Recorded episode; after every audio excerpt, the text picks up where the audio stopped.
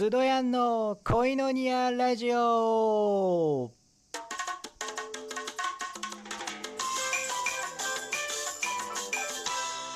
ハレルヤー神様に愛されてる男、スドヤンです。今日も恋のニアラジオ始めていきたいと思います。えー、今ね、夏真っ盛りですね。熱中症大丈夫でしょうか？今年もやってまいりましたね。まあもう気がついたら、恋のニアラジオもね、あの、始めてから1年と1ヶ月ぐらい経ってたんですね。特になんかこう、1年経ちましたっていうことは特に 何もやってなかったんですけれども、早いですね、1年がね。そして今年も暑い。そうですね。皆さんも、あこの暑さでね、体力がちょっとどんどん疲れちゃって、体力がちょっとやられちゃって疲れてる今日この頃じゃないでしょうか。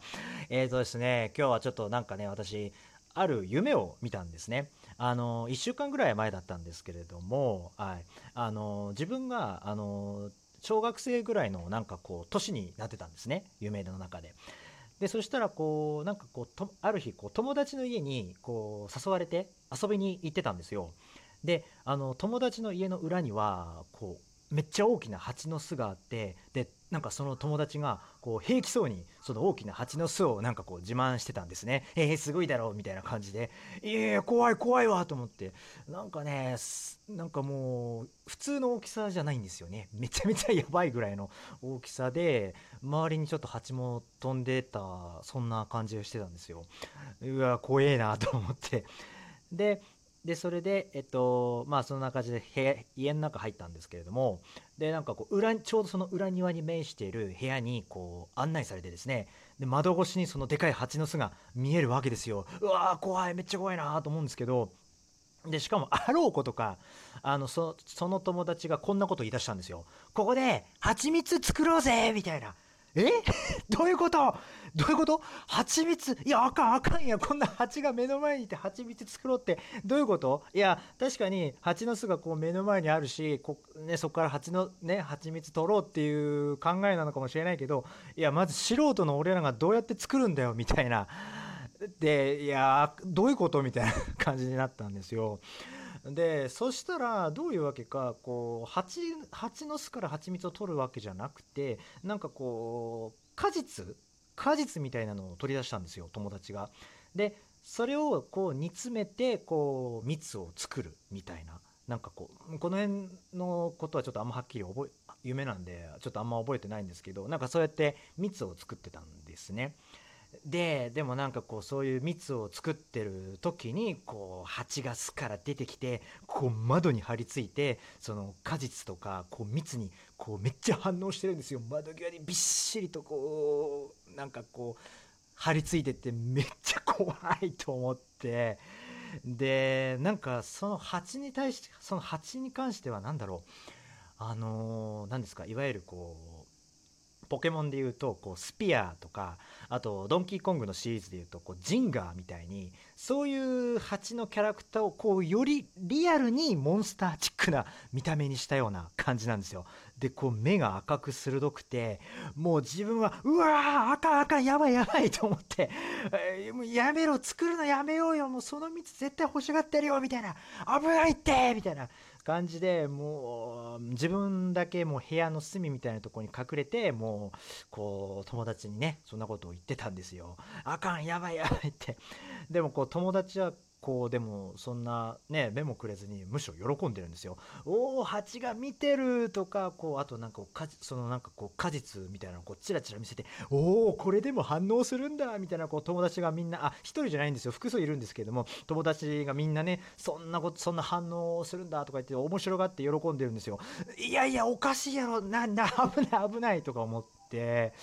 いやー、なんだろう、こう、高圧的にこう、蜂が見ている中で、こう、蜂蜜作りを楽しそうにしてる、こう、友達。それを怯えて影から見てる自分っていう、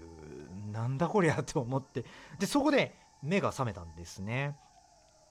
いやー、何だったのかなと思って。でもなぜかね、はっきり覚えてるんですよ。そうね、なんかそういう夢を見たっていう。めっちゃね、すごい軽くホラーチックなね、夢見ました。もうやばかったです。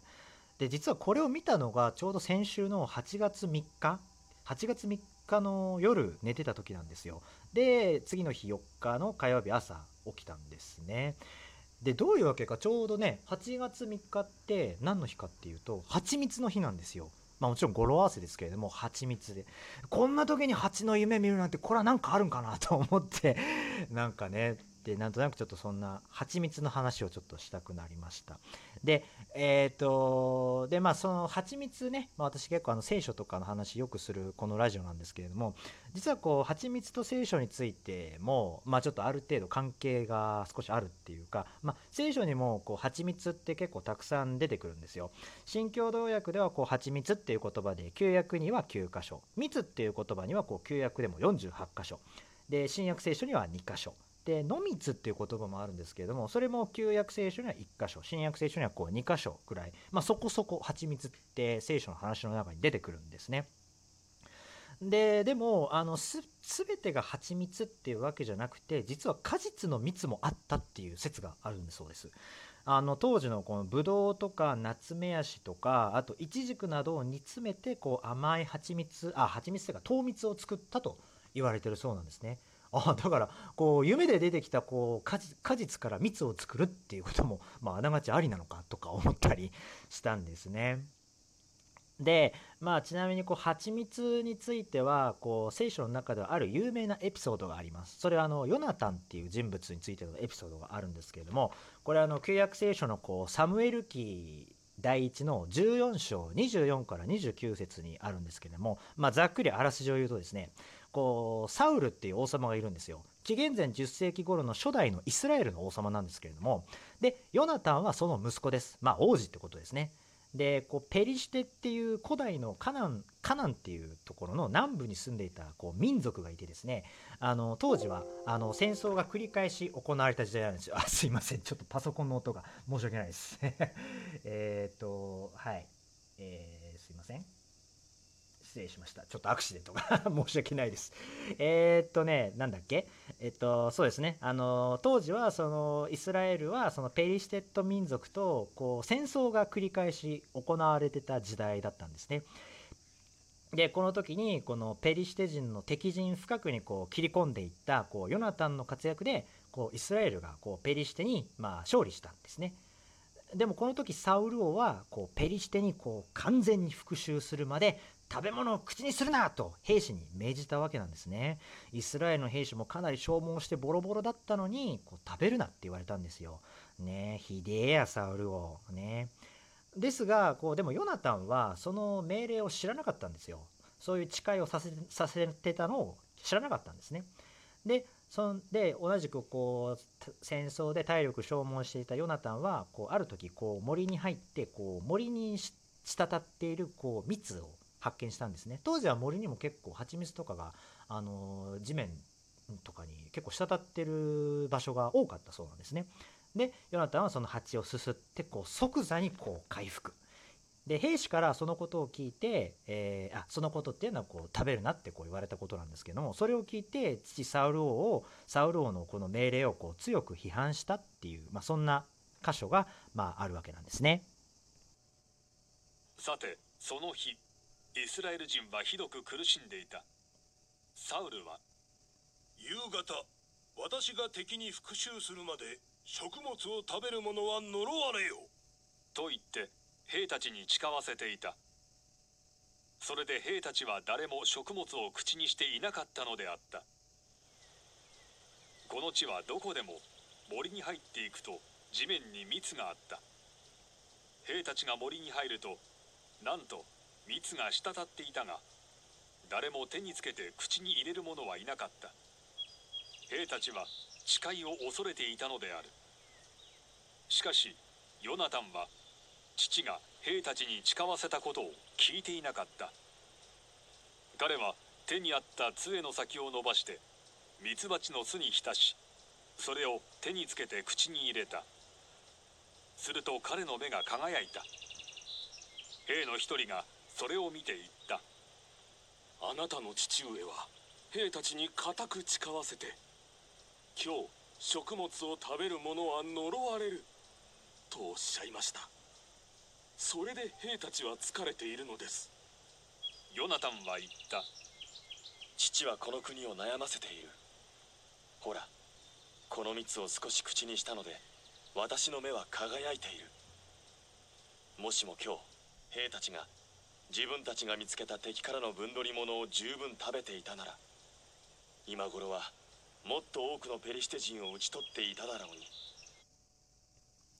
えーとまあねこんな風にねこう森にも蜂蜜が地面を滴ってたんですね。でこうヨナタンの目がこう輝いたってあるんですけれどもこうすぐにこうね疲労が回復したっていうことなんですよ。実は蜂蜜には疲労回復の効果がある。まあこれはよく知ってる話だと思うんですけれども疲労回復効果がすぐやってくる。まあつまりこう即効性があるっていうことなんですね。なんか蜂蜜はあのブドウ糖とか黒糖ビタミン B1 などこう疲労によく効く物質がまあ豊富に含まれているそうなんですけれどもそもそもこう蜂蜜はミネラル成分やビタミン C など体に優しい栄養素が含まれているそうなんですよね。だからすぐにこう腸に吸収され血管に栄養分が十分に行き渡り体が疲れにくくされてるっていうされてるんですでで疲れた体には十分な睡睡眠も一番なんですけどすぐ疲労を取りたいっていう時は栄養ドリンクとかじゃなくてやっぱ一さじの蜂蜜がこうおすすめなんだそうです。はい、で主にこうカフェインと糖分の効果によるものでもうすぐ元気になったっていう気分になるそうなんですね。蜂蜜の糖質の構造が単純なんで体内に入ってからでも短時間でこう吸収されて血管に入り込み胃腸にも負担にもかかわらず栄養分となるっていうわけなんですね。だからそういうわけだから疲れ切ったヨナタンもすぐにシャキーンと目を輝かせるほど回復したわけなんですよねこの暑く疲れやすい時期に蜂蜜を試してみてはいかがでしょうか？もうええわはい、えー、ね、はい、そんな感じで、えー、今日はここで締めたいと思います。皆さんもぜひ蜂蜜を試してみてはいかがでしょうか？あなたは愛されるために生まれた人です。それではまた次回お会いしましょう。シャローム